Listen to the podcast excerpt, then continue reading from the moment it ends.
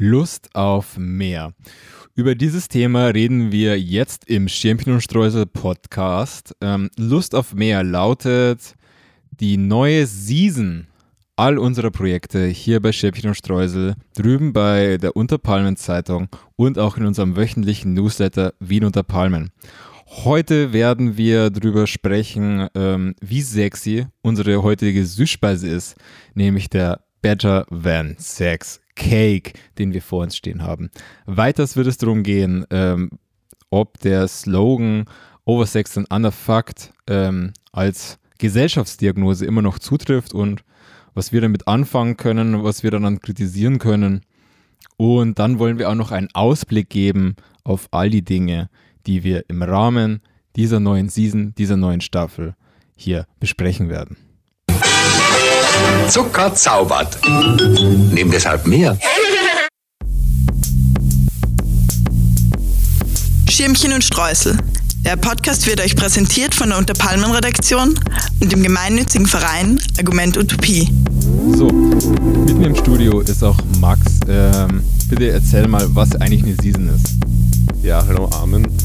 Ähm, eine Season ist bei uns bei Argument Utopie unser Halbjahresthema. Wir besprechen das in unserer großen Redaktion zusammen mit der Zeitungsredaktion und der Social Media Redaktion und legen dort jedes Halbjahr ein Thema fest, dem wir uns dann widmen. Das bespielen wir in allen verschiedenen Kanälen und besprechen es im Podcast, bringen eine Zeitungsausgabe dazu raus. Und dieses Halbjahresthema ist eben Lust auf mehr. Und beim Podcast ist das so wie bei eurer Lieblingsserie, dass eine neue Staffel rauskommt und die sich dort sich dann alle einzelnen Episoden natürlich diesem Thema widmen. Also hört euch alle an. Und lest dann auch die Zeitung. So, das war Max aus der Champion und Streusel Podcast Redaktion. Und mit uns in unserem wunderschönen Wiener Podcast Wohnzimmer ist auch Olivia. Hallo. Hallo. Wie geht's?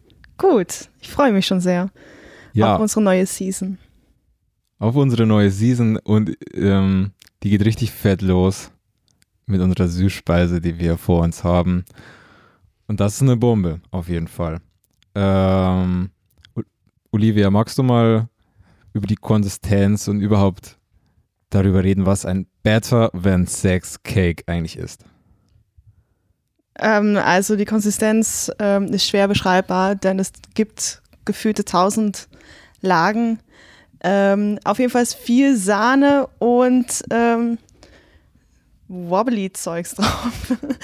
ähm, ja, ich weiß nicht. Also die Torte verspricht viel und witzigerweise ja eigentlich beides, oder? Also einerseits ist die Torte obszöner als Sex, andererseits bietet die Torte gewissermaßen eine Alternative zu Sex und Sexualität. Max, was sagst du? Kann, kann der Better Than Sex Cake Sex ersetzen? Also, so wie er aussieht, kann er sogar besser sein. Also, ich glaube, er wird dem Titel ganz gerecht, weil diese Brownie-Schicht, wie ich sie erkenne, und die vielen Schoko-Karamellstreusel drauf, Schlagobers, also ich glaube, die ist besser als 10 mal 6 haben. Ja, ähm, besser als Thema 6 haben. Ähm, ich frage mich so ein bisschen, wieso, wieso muss dieser Kuchen überhaupt besser als 6 sein? Also, ich bin mir noch nicht mal sicher, ob jetzt Essen und Sex so zwingendermaßen so viel miteinander zu tun haben. Ähm, was meinst du, Olivia? Naja, also Better Than Sex, das ist ja eigentlich quasi eh so eine Beschreibung von für etwas, was einfach äh, ultimativ gut ist. Also Sex als Ultimatum wird da eigentlich, ähm, steht da irgendwo zwischen den Zeilen. Das hat in erster Linie damit zu tun. Mhm. Aber was, was bedeutet gut? Also, wenn gut im Sinne von moralisch, im Sinne der Befriedigung, im Sinne des Spaßes, was glaubst du? Ja, also, also darüber wird ja viel, also grundsätzlich ja viel Wertung auch aufgemacht, irgendwie, dass das, ähm, also schon, also in diesem Kontext auf jeden Fall etwas, was viel Befriedigung, Befriedigung her herbeiführt, aber ähm, Sex wird ja auch nicht nur über, ähm, als Lustfaktor quasi besprochen, sondern zum Beispiel auch als Gesundheitsfaktor. Also wer äh, einen, eine bestimmte Art und Weise ähm, sein Sexualleben auslebt, nicht zu viel, nicht zu wenig und dieses zu viel und zu wenig, das wird ja auch ständig irgendwie auch diskutiert und ausgehandelt. Ähm, diese Person lebt gesund. Und wer aber die Grenze in irgendeine Richtung überschreitet, diese Person lebt ungesund. Also sowohl im psychischen als auch im physischen Sinne. Zumindest so wird es eben oft in Diskursen irgendwie aufgemacht. Mhm. Ja, aber das führt uns auch wieder so zu deinem, zu deinem Eindruck vom, vom Cake zurück, Max, weil du ja meintest, es ist ja noch irgendwie zehnmal ärger als Sex. Also gesund wirkt der Kuchen auf jeden Fall nicht. Die Torte eher. Es ist übrigens schwer zu sagen, weil der Tortenboden ist so smooth. Ähm, man merkt es praktisch nicht beim Durchschneiden. Aber vielleicht ist das ja eh das, wie es irgendwie gesellschaftlich zusammenhängt, dass dass dieses Sprichwort überhaupt gebraucht wird von Better Than Sex, dass sowohl so ein Kuchen wie auch Sex zu haben oder zu viel Sex zu haben vielleicht als Sünde wahrgenommen wird, als etwas, was man, was man sich gönnt, was man genießt, aber was, was vielleicht irgendwo moralisch nicht okay ist. Und genauso ist es dann vielleicht nicht okay, so eine, so eine Kalorienbombe zu essen. Mhm. Ja, das ist, das ist glaube ich, ein guter Anschluss ähm, an diese Verbindung zum Sex, die von diesem Titel dieser Torte ähm, aufgemacht wird. Ähm, und das muss man vielleicht noch dazu sagen, wie das auch zu, zu Season zusammenhängt. Also die heißt Lust auf mehr und da soll es auch insgesamt um, um Sex und Sexualität und so Bezug zum Körper und Intimität gehen. Aber es soll auch mehr als das sein. Also es sollen auch ganz viele Themen angesprochen werden, die mit, die mit diesen Themen wiederum zusammenhängen. Und ich, ich glaube, so ein Zusammenhang zwischen so Kulinarik und so Genießen des Essens und Sex ist so ein, eigentlich ein ganz gutes Beispiel, glaube ich, wie man, wie man diese Season so hier öffnen könnte. Warum die Kulinarik? Warum die Kulinarik? Ähm, ich finde, dass so Essen schon nahe an Sex ist. Also im Sinne von, dass alle Sinne aktiviert werden. Ähm, und ja, ich finde so, dass sich so im Essen teilweise so sexuelle Fantasien sehr stark widerspiegeln. Also so, wenn man, wenn man daran denkt, so das Essen von Bananen oder Pfirsichen. Oder Kirschen. Oder Kirschen. Oder auch so, ähm, ähm, so Emoji-Gebrauch für Genitalien ähm, sind dann auch auf ganz, also Essensobjekte. Aber auch der Vorgang des Essens, also nicht nur das Essen selbst wird oft mm.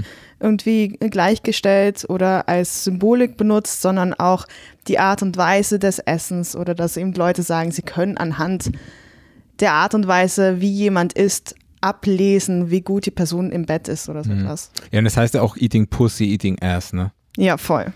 Und auch des Kochens, also, was nicht, Instagram wimmelt ja nur so von Foodporn. Oh ja, Foodporn. Stimmt. äh, es gibt natürlich auch Porn with Food. Ähm, und das ist eigentlich auch eine gute Herleitung zu eigentlich dem zentralen Diskussionspunkt, ähm, den wir heute haben, nämlich der Slogan äh, dass unsere Gesellschaft oversexed and underfucked wäre. Und ähm, wir fanden das hier in der Redaktion einen guten Aufhänger, um auch so das Thema Lust auf mehr aufzumachen, sowohl in gesellschaftlicher Hinsicht als auch in individueller, persönlicher Hinsicht.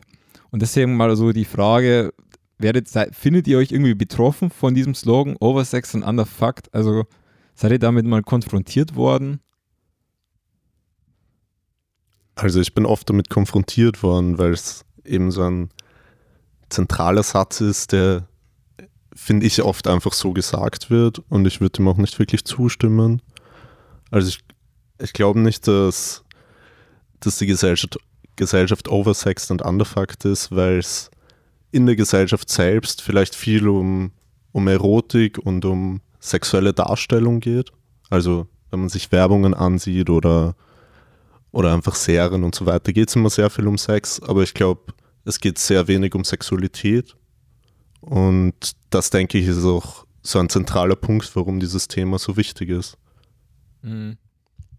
Ich finde es irgendwie auch interessant, dass äh, einerseits da diese ähm, Oversex-Komponente, die wird ja immer eben moralisch ähm, besprochen als irgendwie nicht, nicht richtig oder ähm, ja, verwerflich und währenddessen aber auch ähm, gleichzeitig Sex an sich wird ja also, also durchaus auch politisch unter, unterstützt. Also es soll es, äh, die Geburtenrate soll hochgehen, ähm, sie soll reguliert werden, sie soll unterstützt werden. Und ich glaube, das ist etwas, was sich grundsätzlich einfach auch nicht ändert. Also, beziehungsweise das hat ja eine lange Geschichte irgendwie, dass die Leute, die Bevölkerung als moralisch ähm, ähm, ja, verdorben irgendwie empfunden wird einerseits, andererseits aber ein großes äh, Interesse daran besteht, irgendwie eine sexuell aktive Gesellschaft zu haben.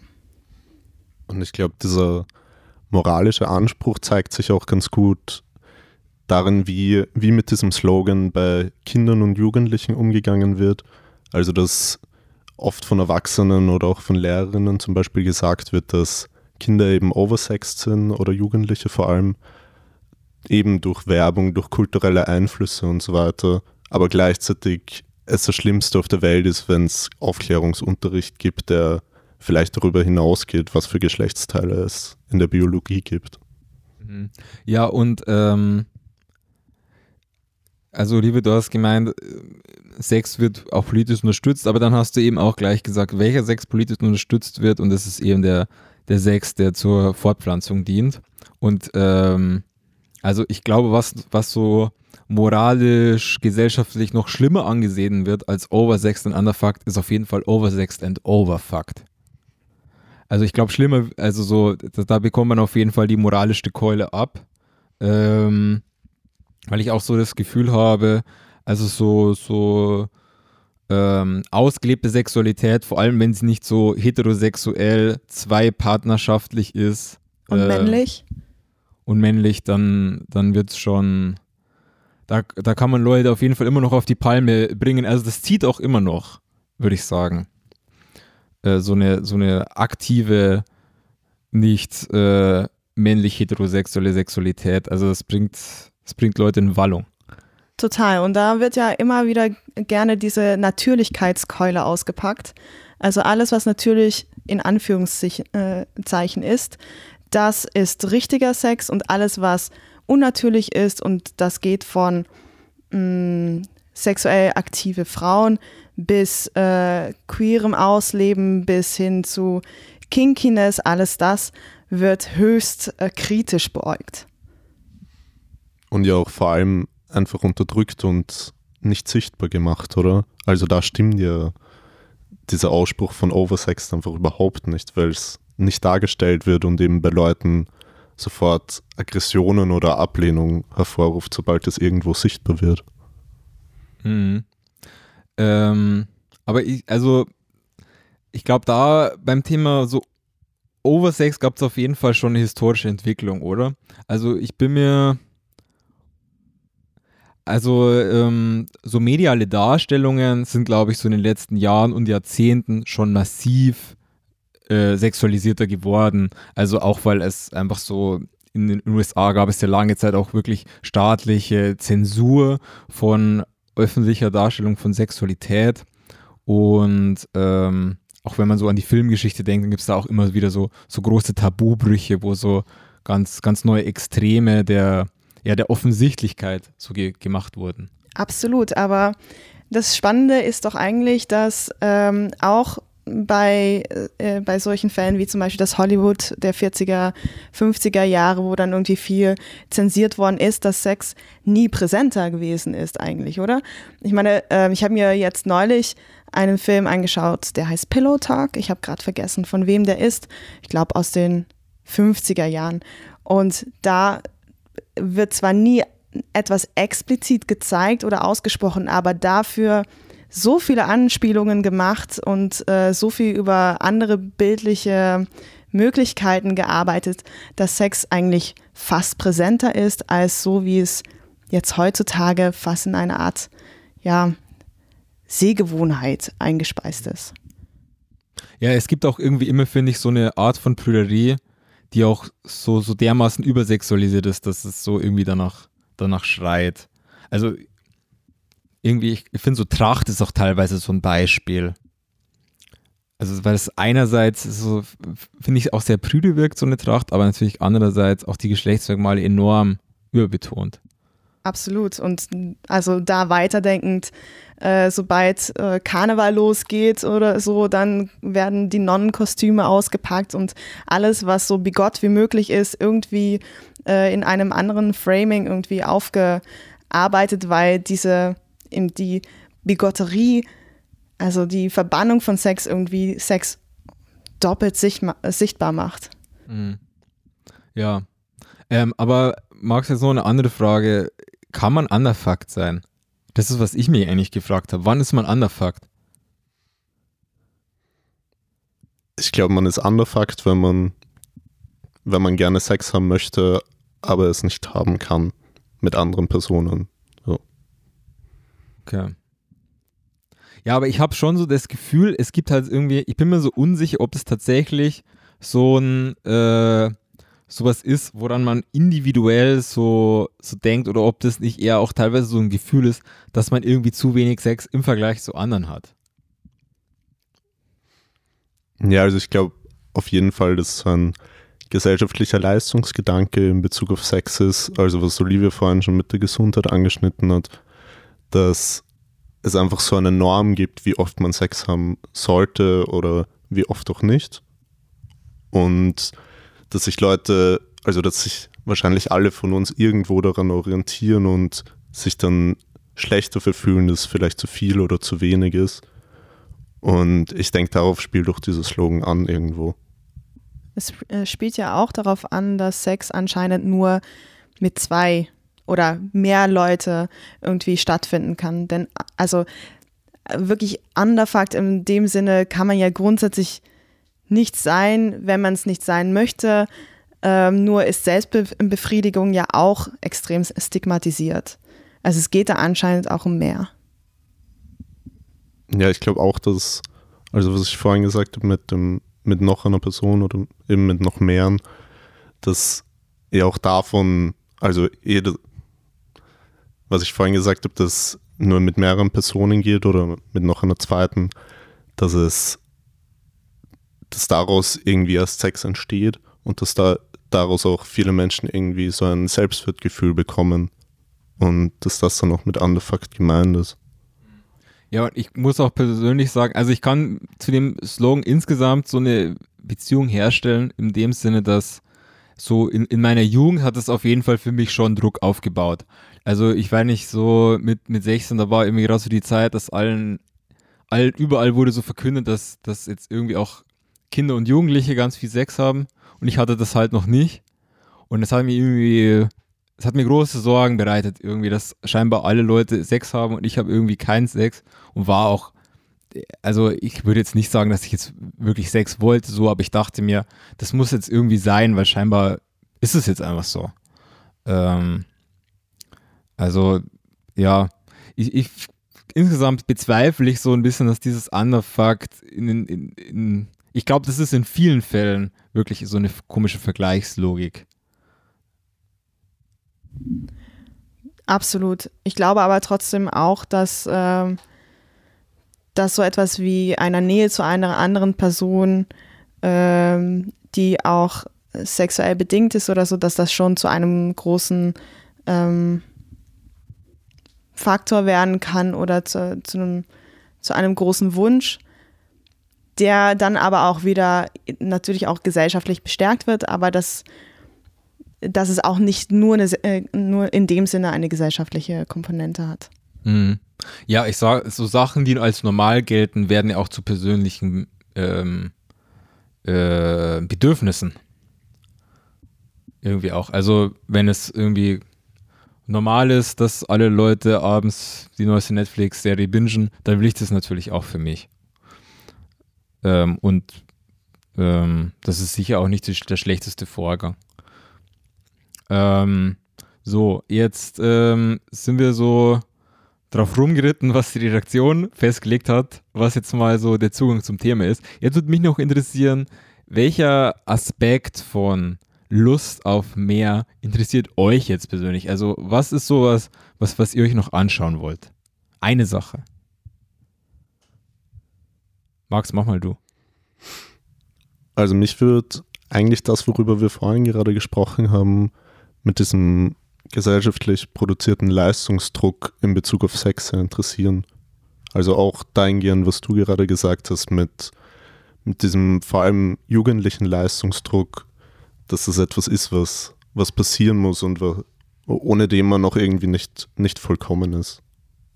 Was würde dich interessieren, Armin?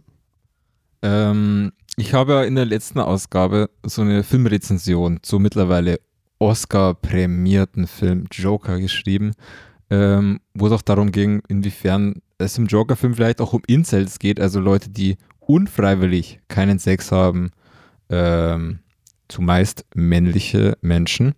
Und ich fände es eigentlich auch nochmal interessant, unter, unter diesem Thema Lust auf mehr zu behandeln. Weil ich glaube, es ist interessantes Thema insofern, weil ähm, grundsätzlich Menschen schon ein Recht haben auf sexuelle Befriedigung, ähm, aber es eben kein Recht darauf gibt, andere Leute dazu zu zwingen, einem diese sexuelle Befriedigung zu gewähren. Was ja dann ganz oft der Fall ist bei Incels, dass diese Menschen von Frauen verlangen, dass sie jetzt mit ihnen Sex haben, weil sie als Männer ein Recht auf sexuelle Befriedigung haben. Und ich glaube, das ist irgendwie eine ganz interessante Spannung, auch weil Incels jetzt, glaube ich, auch keine, keine unglaublich bösen Menschen sind. Also ich glaube, es sind jetzt keine Teufel, sondern ähm, das ist natürlich auch ein verletzender Moment, wenn man es irgendwie nicht schafft, zu einer sexuellen Befriedigung zu kommen. Ja, vielleicht dockt das ein bisschen an deinem Thema an, Armin. Mich würde interessieren, ähm, wie sich das ähm, auch aufsplittet, vielleicht auch äh, geschlechtlich in äh, diese Safe Spaces, die man sich schafft. Irgendwie ist Sexualität etwas, was man sich wünscht und worüber man sich identifiziert, aber gleichzeitig ist es, äh, geht davon irgendwie Gefahr und Bedrohung aus. Und ich glaube, das ist etwas, was auch aufgearbeitet wird im sowohl konzeptuellen Safe Space als auch im tatsächlichen Safe Space, wie zum Beispiel Frauenhäuser. Kannst du mal kurz, genau, inwiefern ist jetzt ein Frauenhaus ein Safe Space? Kannst du es noch mal ein bisschen ausführen?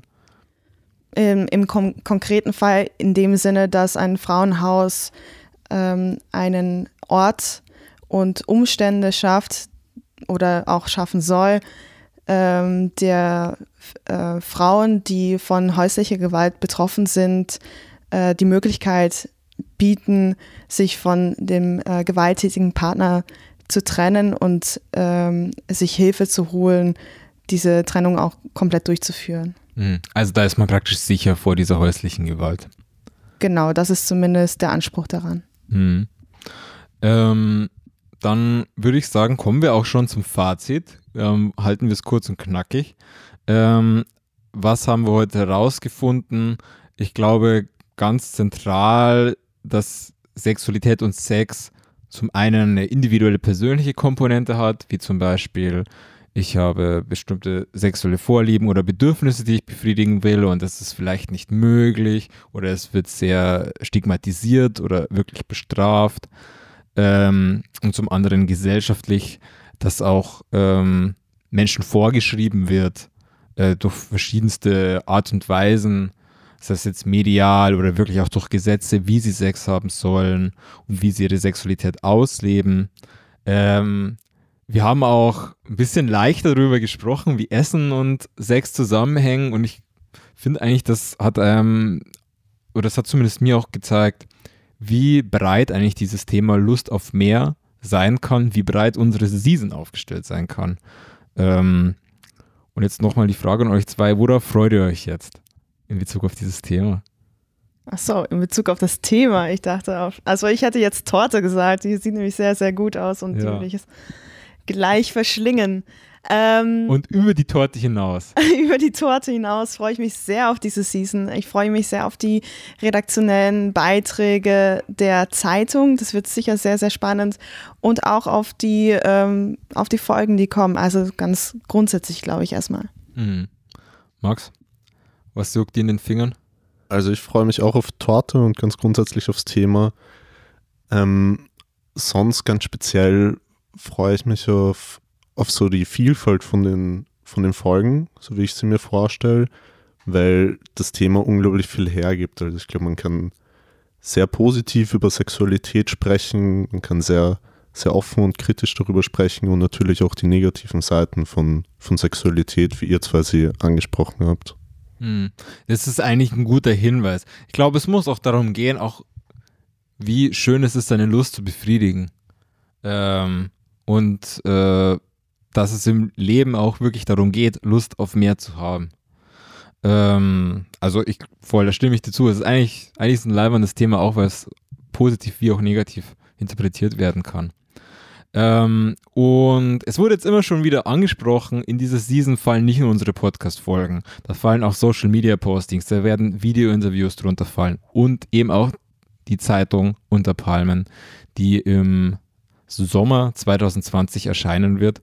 Und ähm, wie ihr auch schon merkt, wir haben noch nicht so die konkretesten Vorstellungen.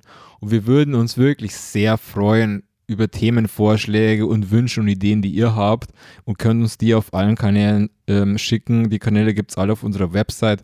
Ähm, wir werden auch auf Instagram einen Story-Sticker schalten, ähm, wo ihr uns anonym auf, oder naja, zumindest halb anonym auf Instagram äh, Vorschläge schicken könnt. Ähm, ansonsten, ähm, wenn euch die Folge gefallen hat, gebt uns fünf Sterne auf iTunes. Wir sind ein neuer Podcast. Jede fünf Sterne helfen uns unglaublich. Und ähm, auch ein großes Dankeschön von uns allen an die Fördermitglieder des Vereins Argument Utopie, die wortwörtlich die Mikros finanziert haben, in die wir sprechen, wortwörtlich das Audiointerface äh, finanziert haben, mit dem wir aufnehmen. Ähm, und auch ihr könnt Fördermitglieder werden. Alles dazu geht es auf der Website. Ich werde schon von der Aufnahmeleitung ganz schief angeschaut, weil es so cringy ist, was ich gerade sage. Ähm, wir haben euch lieb. Wir sehen uns nächsten Monat und bis dahin alles Gute. Ciao, ciao. Ciao. Ohne eure Unterstützung kann es die Projekte von Argument Utopie nicht geben, darunter dieser Podcast und die Zeitung unter Palmen. Wir freuen uns über Spenden und neue Fördermitgliedschaften. Mehr Infos hierzu auf unserer Homepage unter palmen.net. Und nicht vergessen, egal was es gibt, Hauptsache mit Schirmchen und Streusel.